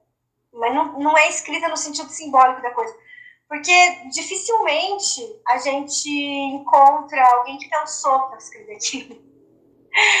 em geral, é isso. A pessoa lê a, a, a reportagem, a, a, manchete, né? Ou lê, vê a foto, sei lá, vê, vê um, um trecho do vídeo. Não investiga, não se põe para pensar, mas é afetado por algum mal-estar que geralmente é proposital, que seja para afetar com algum mal-estar, o modo como a coisa é postada, né? E em seguida tem um espaço para escrever já. Então é como se fosse isso, né? As redes sociais. Deposite aqui o seu mal-estar. E as caixas, os comentários das, das coisas são depósitos de mal-estares. Então cada um vai lá vomitar suas coisas ali, justamente para não escrever. para não escrever, ou seja, para não ter que se haver com esse mal-estar, depurar, pensar, que, que, isso, como é que isso cai sobre mim, de que jeito que isso me, me toca, e aí eu poder trabalhar em cima disso, porque escrita é trabalho. E acho que esses, esses depósitos de mal-estares, que são essas caixas de comentários, né, eles são o contrário, eles são o avesso do trabalho, né? Não trabalho, coloca aqui teu mal-estar para poder seguir sua vida. Então a gente vai lá, é, escreve alguma coisa agressiva, como se não produzisse efeito isso, né? Ah, eu só escrevi um comentário, né? como se não, como se não tivesse um outro lendo. E segue a vida, né? Ou então fica lá ainda, depurando aquele ódio, que ódio também é um modo de gozo, né? Então eu vou lá, ficar depurando, brigando com alguém, aí alguém vai lá e responde, vai lá e responde. Aí às vezes até muda de ideia no meio do, do, do, do da discussão, mas não pode falar que mudou de ideia, porque não tem nada a ver com, com discussão, aquilo é puro narcisismo, né? É só uma, uma lacração, vamos ver quem lacra mais. Ah, eu, eu lacro mais do que você. Aí vira uma disputa, você vê nesses comentários, aí tem lá 25 likes, né, em cada provocação, 350 likes na provocação do outro, né? Vira, vira um grande, uma grande disputa narcísica, onde ninguém está interessado em aprender. São pouquíssimos os casos que a gente encontra desses comentários que a gente consegue aprender alguma coisa lendo. É, em geral, vira nessa labareda só dessa do que o Freud propõe na psicologia das massas, como ele diz assim, que é muito fácil para a gente se amar quando a gente tem uma pessoa em comum para odiar. Então, vira isso, né? Esse laço que eu posso fazer com outra pessoa que eu suponho que é igual a mim, em detrimento desse outro. Essa diferença, né? Que tanto me incomoda, que tanto me horroriza, e que geralmente tem muito a ver com algo em nós que não pode ser sabido. Porque se não é, não cai no campo do ódio, né? Cai no campo da indiferença. Ou às vezes cai no campo de um esclarecimento. A gente vê certas coisas que são. Não sei se agora acontece ou se sempre aconteceu e agora é, agora é preciso comercializado. Mas a gente, a gente entra nessa, né, de, de, uh, de virar objeto do outro. Que o outro, o outro expõe essas coisas justamente com esse efeito, né, de causar mal-estar, de causar esses cancelamentos, né, essas coisas todas. E é tudo é, é tudo mais lenha pra fogueira, porque você cancela a pessoa, todo mundo odeia a pessoa, a pessoa é banida só. Né? A pessoa volta, a pessoa tá lá né, com mais seguidores, com mais não sei o quê, com mais fama. Né? Fico pensando que daí o valor da poesia ser atemporal, tal como o inconsciente, né? Porque se foi elaborado, digerido, feito para encadear, não é tão efêmero quanto essas brigas das redes sociais, né? Independente da data da poesia, ela sempre mexe. Tem aqui a Elisama falando, é, pensando nas relações dos histéricos com a feminilidade e dos obsessivos com a feminilidade. Sempre será ou haverá isso enquanto pergunta o que é uma mulher, o feminino ou a feminilidade? A, a, pergunta aparece de diferentes jeitos, né? Essa pergunta sobre o feminino na histeria aparece como: qual é o meu sexo? Sou um homem ou sou uma mulher? O que é uma mulher? Ou o que é um homem? quando é um homem, né? Então a pergunta é fundamentalmente sobre o sexo. Qual é o meu sexo? E na neurose obsessiva, a pergunta é sobre a existência, né? Estou vivo ou estou morto? O que é estar vivo? É uma pergunta sobre o feminino também. Só que isso não está encarnado no corpo próprio. Está encarnado na existência. Então, as histéricas têm uma relação, as histéricas, e aí fala-se geralmente no feminino, porque tem essa relação né, com, com as mulheres, mas que não é uma cola, é uma relação. É, dos sujeitos femininos serem mais afetados pela, pela falta. Não por acaso, Lacan vai pensar na, na histeria não como, uma, não como um sofrimento apenas, mas como um discurso. Né? Então, ele, ele, no seminário 17, quando ele fala sobre o avesso da psicanálise, ele vai falar sobre a teoria dele dos discursos, os quatro discursos psicanalíticos, os quatro, os quatro, os quatro discursos na psicanálise, e os, o, um dos discursos que ele propõe é o discurso estéreo dizendo ainda que para que alguém entre em análise é preciso que ocupe aquele lugar.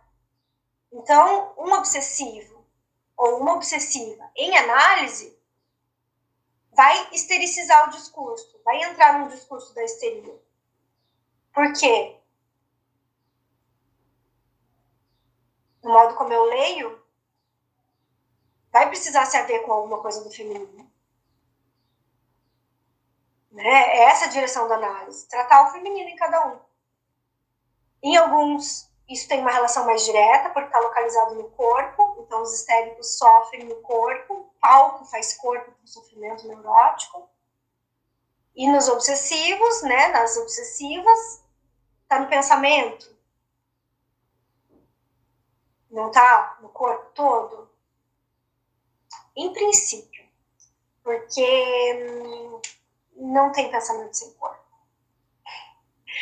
Porque quando a gente fala de sofrimento do pensamento, a gente está falando do sofrimento no corpo. Então, vai chegar né, na análise do obsessivo essa, essa, esse momento em que ele vai encontrar o corpo como uma alteridade. E isso está escancarado para os histéricos, né? Para os neuróticos obsessivos em geral, isso está mais falicizado, está mais recoberto pelo falo. Mas Lacan nos ensina no texto a significação do falo, que o falo é um significante. O corpo é um significante. Ninguém tem um falo. Ninguém é um falo. Mas alguns sujeitos que estão mais equivocados em relação ao falo e acabam acreditando que o tem. Essa posição é perdida numa análise. Por isso que a análise feminiza. Né? Coloca o sujeito em contato com algo do feminino. Porque é preciso perder essa construção imagética, imaginária, de que é o detentor de um falo. E para as mulheres, né, para os sujeitos histéricos, isso já está. É, isso é o feijão com arroz, né? A falta é o feijão com arroz. Por isso tem uma brincadeira, né, de, de psicanalistas que eu não sei nem de onde que veio isso, mas que se diz, né, que um, um, os histéricos entram em análise mais rápido, demoram para sair, e que os obsessivos demoram para entrar em análise, mas depois saem mais rápido porque é onde está a dificuldade maior de cada um. Para o obsessivo perder a posição fálica é um trabalhão. Ah, isso que você pergunta aqui no final, que é importante dizer, Elisama. O que é a mulher, o feminino e a feminilidade? Acho que são três coisas bem importantes de, de se diferenciar, né? Porque hum, o que é a mulher, né? Deixa eu deixar o final, que essa é mais difícil. O que é o feminino? E o que é a feminilidade? A gente tem uma, um modo de, de pensar aí, de, seguindo a teoria do Freud, ele se pergunta sobre a feminilidade. O que é a feminilidade? Ele está pensando nas mulheres, né? Então ele vai lá nas histéricas, a menina, tarari, tarará, ele, ele geralmente usa exemplos de mulheres para falar da menina, a relação com o falo, tanto é que muitas vezes a gente tem essa confusão com o corpo enquanto anatomia, porque muitas vezes isso vira uma coisa só no Freud. Então, embora ele nos dê advertências de que ele não está falando a mesma coisa, muitas vezes você vê que, que parece fazer uma coisa só. Então, quando, quando ele está falando da feminilidade, ele está falando isso. Como é, que uma, como é que uma menina se torna mulher? E aí ele diz, uma parte se resolve com o complexo de Édipo, e essa parte é a parte da masculinidade, ou seja, a feminilidade inclui a masculinidade, né? Porque a gente está falando de bissexualidade psíquica. Mas tem alguma coisa a mais. Então, eu acho que eu poderia elaborar alguma coisa assim, do tipo, a feminilidade inclui a masculinidade e o feminino. A masculinidade se resolve no complexo de Édipo. O feminino é aquilo que não. O feminino não se resolve no Édipo, nem para homens e nem para mulheres. Nem para meninos e nem para as meninas. Mas, em geral, as mulheres precisam saber com isso o tempo inteiro. Então, não conseguem recalcar essa questão. Em geral, os homens não têm que saber com isso o tempo inteiro. Então, conseguem deixar essa questão tanto mais distante, recobrindo isso com a identificação fálica. Mas está ali. E o que é a mulher? É aquilo que não existe. É o que vai dizer Lacan. A mulher não existe. O que ele quer dizer com isso? Ele quer dizer com isso que sempre o que existe é a masculinidade. Então, quando uma mulher passa pelo complexo de Édipo, revisita seu complexo de Édipo, se torna mãe. Tudo isso é da ordem da masculinidade. Vocês entendem como a masculinidade e, a feminilidade elas não estão postas como homem e mulher? Uma mulher, quando tem acesso à maternidade, é masculina. Por quê? Porque a gente está falando da relação dela com o falo ela se restabelece falicamente e encontra com a castração ao mesmo tempo. Né? Então, é, a relação que, tanto que na, nas quando o Lacan vai propor as fórmulas, as fórmulas quânticas da sexuação, ele vai colocar é, o todo fálico do lado masculino e o não todo fálico do lado feminino. E aí ele afirma que o, o homem está inteiramente aqui, no fálico. E a mulher, ela está aqui e aqui. Então, ela teria acesso ao gozo fálico e a uma outra via de gozo, para além daquela. Um homem, para amar uma mulher, ele tem que saber com isso aqui. Então, é nesse sentido que o amor é feminino, que o amor feminiza. E aí eu estou falando mulher e homem porque são os termos né, que estão na teoria lacaniana, que estão na teoria freudiana, mas que a gente pode pensar mesmo na homossexualidade masculina. Um homem para amar um outro homem, na medida em que esse outro homem é outro homem e não uma vertente do seu narcisismo, ele precisa atravessar isso para encontrar com algo de um outro sujeito. Então é, é isso que, que nos, nos dificulta a vida, que o outro é outro. A mulher não existe no sentido de que a mulher é sempre outra. O que vai existir, então, é uma mulher. É essa saída que cada uma encontra para fazer com o seu feminino. Saber fazer com o feminino. que não serve para outra. Então, se você né, quer, quer, quer coletivizar o feminino, vira em machismo disfarçado. Quando se quer coletivizar o feminino, não a feminilidade, não as questões de uma mulher, tá? Porque muitas coisas nas questões de uma mulher que passam pelo falo e que precisam ser coletivizadas né? Quando a gente fala da violência contra a mulher, né? Essas coisas todas, não estou falando disso, por favor, tá? Que fique claro, essas coisas todas precisam de rede de apoio, de rede de amparo, de ajuda, de ligações. Isso tudo é fálico, Isso tudo diz das relações da mulher com o falo. Agora, o feminino em psicanálise é aquilo que cai disso. É aquilo que não basta isso. É aquilo que vai para além disso. E esse para além disso tem um efeito solitário. Porque só serve para si. Escrever poesia, ler poesia, são atos solitários. Você não consegue explicar uma poesia para alguém.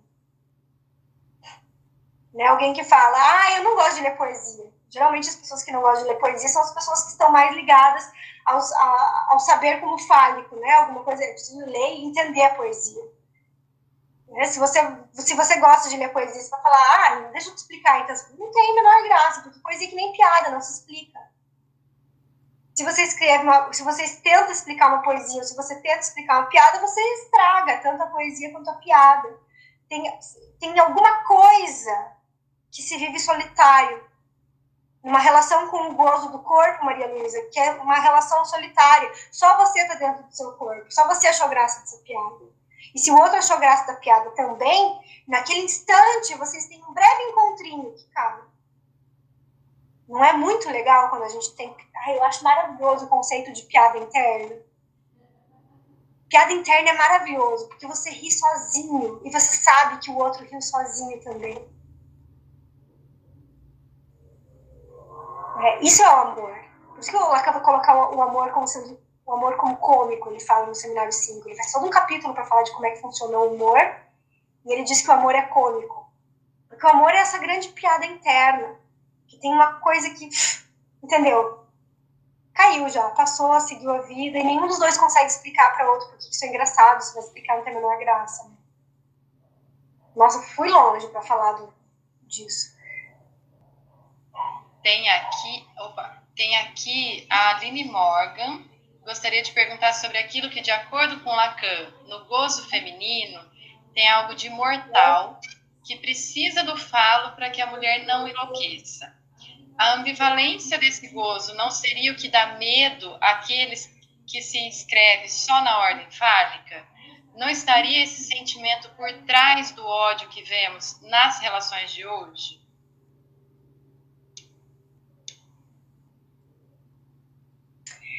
É, obrigada pela pergunta, Aline. Vou, vou ver se eu consigo dizer alguma coisa. Primeiro que assim, só tem gozo feminino se tem gozo fálico. Porque quando a gente fala de. Porque assim. Quando a gente fala de gozo feminino, parece que são dois gozos. Não é uma das críticas que, que se faz à, à psicanálise é que a, a, psicanálise seria uma teoria binária. Não é assim que eu leio. A psicanálise só tem um sexo, masculino. O feminino é sempre aquilo que não se inscreve. O feminino é sempre outro. Então a gente só se situa a partir do registro do masculino, homens e mulheres. Só a partir do registro masculino que a gente só tem o falo como significante. Então todo mundo tem que saber qual a ordem fálica. Todo mundo seres falantes na neurose, né? Quando a gente pensa no gozo do psicótico, por exemplo, a gente não está pensando que ele, tá, que ele tem acesso ao gozo feminino. Então, o enlouquecimento em si, no sentido do enlouquecimento psicótico, é a ausência dessa ordem fálica, não é o gozo feminino. Mas as mulheres neuróticas, né, os sujeitos femininos que têm acesso ao gozo fálico e ao outro gozo, quando vivenciam um outro gozo, experienciam uma certa, uma certa vivência de uma certa loucura. Por que, que é loucura? Porque foge do falo. E é por isso que é difícil dizer. É por isso que o Lacan dizia que não se falava nenhuma palavra sobre isso. E aí vejam como não é, isso não é simplesmente efeito do machismo, né?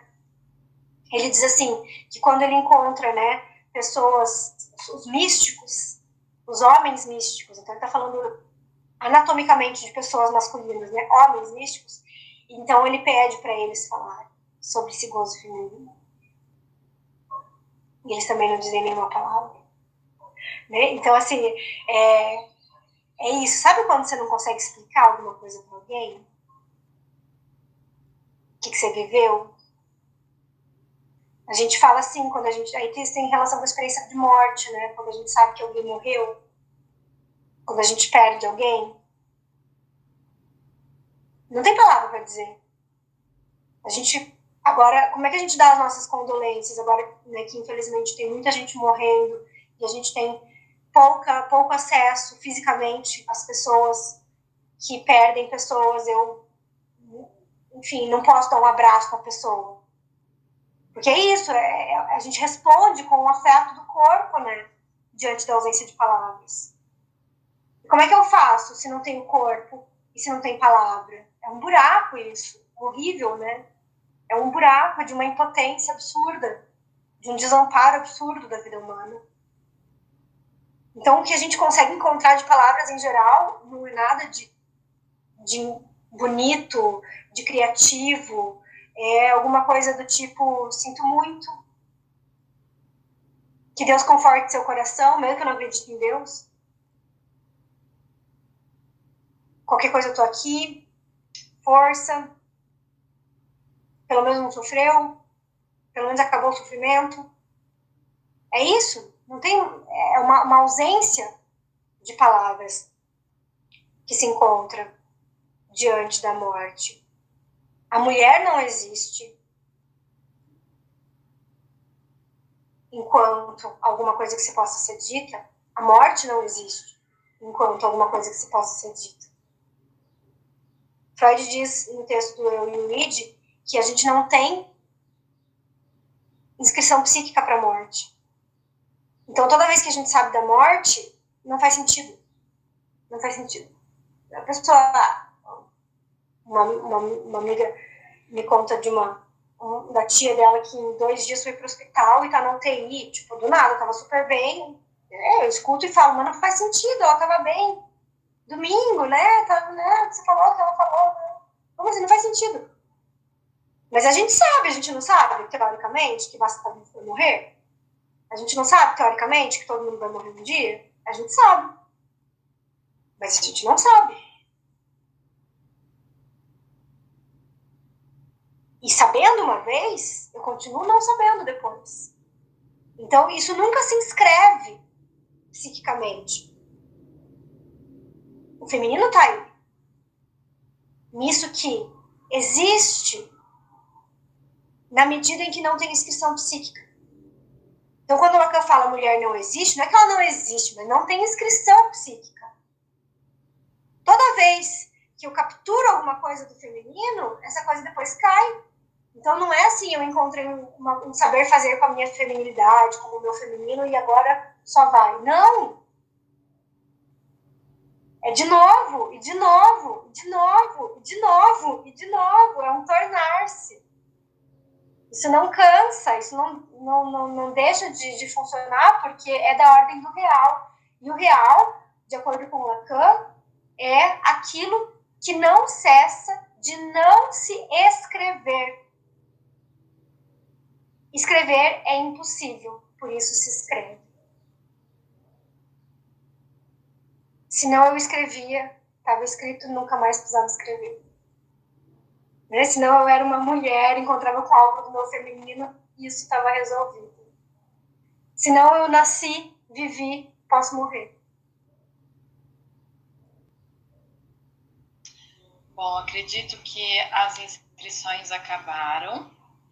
Vou fazer uma fala final aqui, é, agradecendo todo mundo que, que se dedicou a estar nesse momento, porque é presente de fim de ano. Que, que gostoso, assim a gente sempre faz da psicanálise um motivo para estudar para sempre, mas quando a gente também faz a palavra circular em trocas, em carinho, em acolhimento, faz até mais sentido todo esse investimento, né? Eu acho que, que nosso tempo também precisa desse carinho.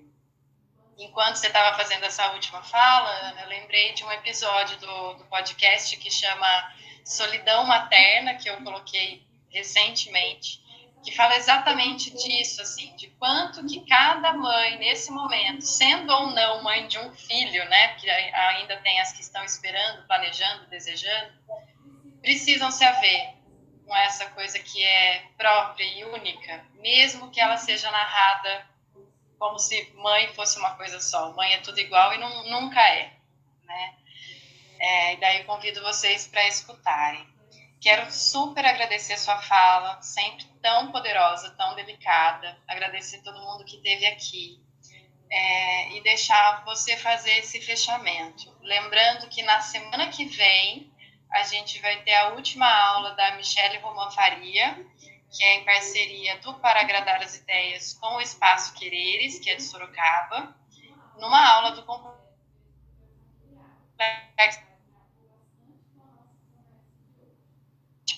é, fique à vontade para fazer sua fala final e super agradeço, tá? É, para quem tiver mais alguma dúvida, segue no Insta, que lá a gente vai ter mais informações.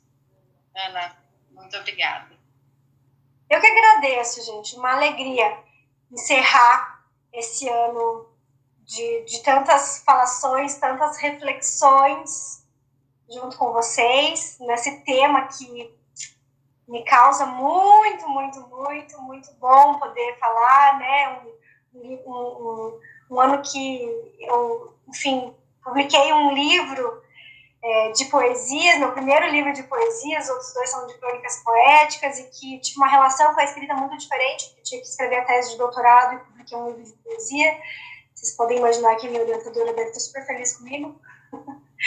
é, mas, enfim, tenho pensado muito sobre a, a, solidão, sobre a escrita, sobre a necessidade de estar só para escrever, sobre a função do amor, é, sobre a morte, sobre todas essas coisas e, e, e falar falar com pessoas tem um efeito muito elaborativo e vivificante para mim, ainda mais quando são pessoas interessadas, né, em se dedicar também sobre sobre esse, esses temas, né? Então foi uma delícia estar por aqui.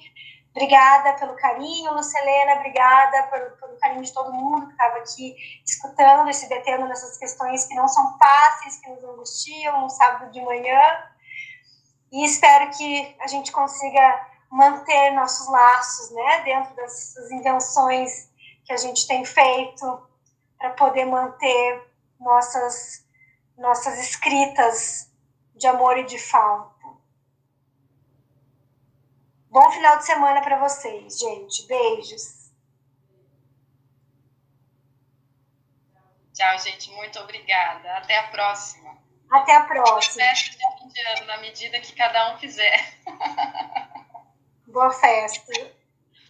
Tchau, gente.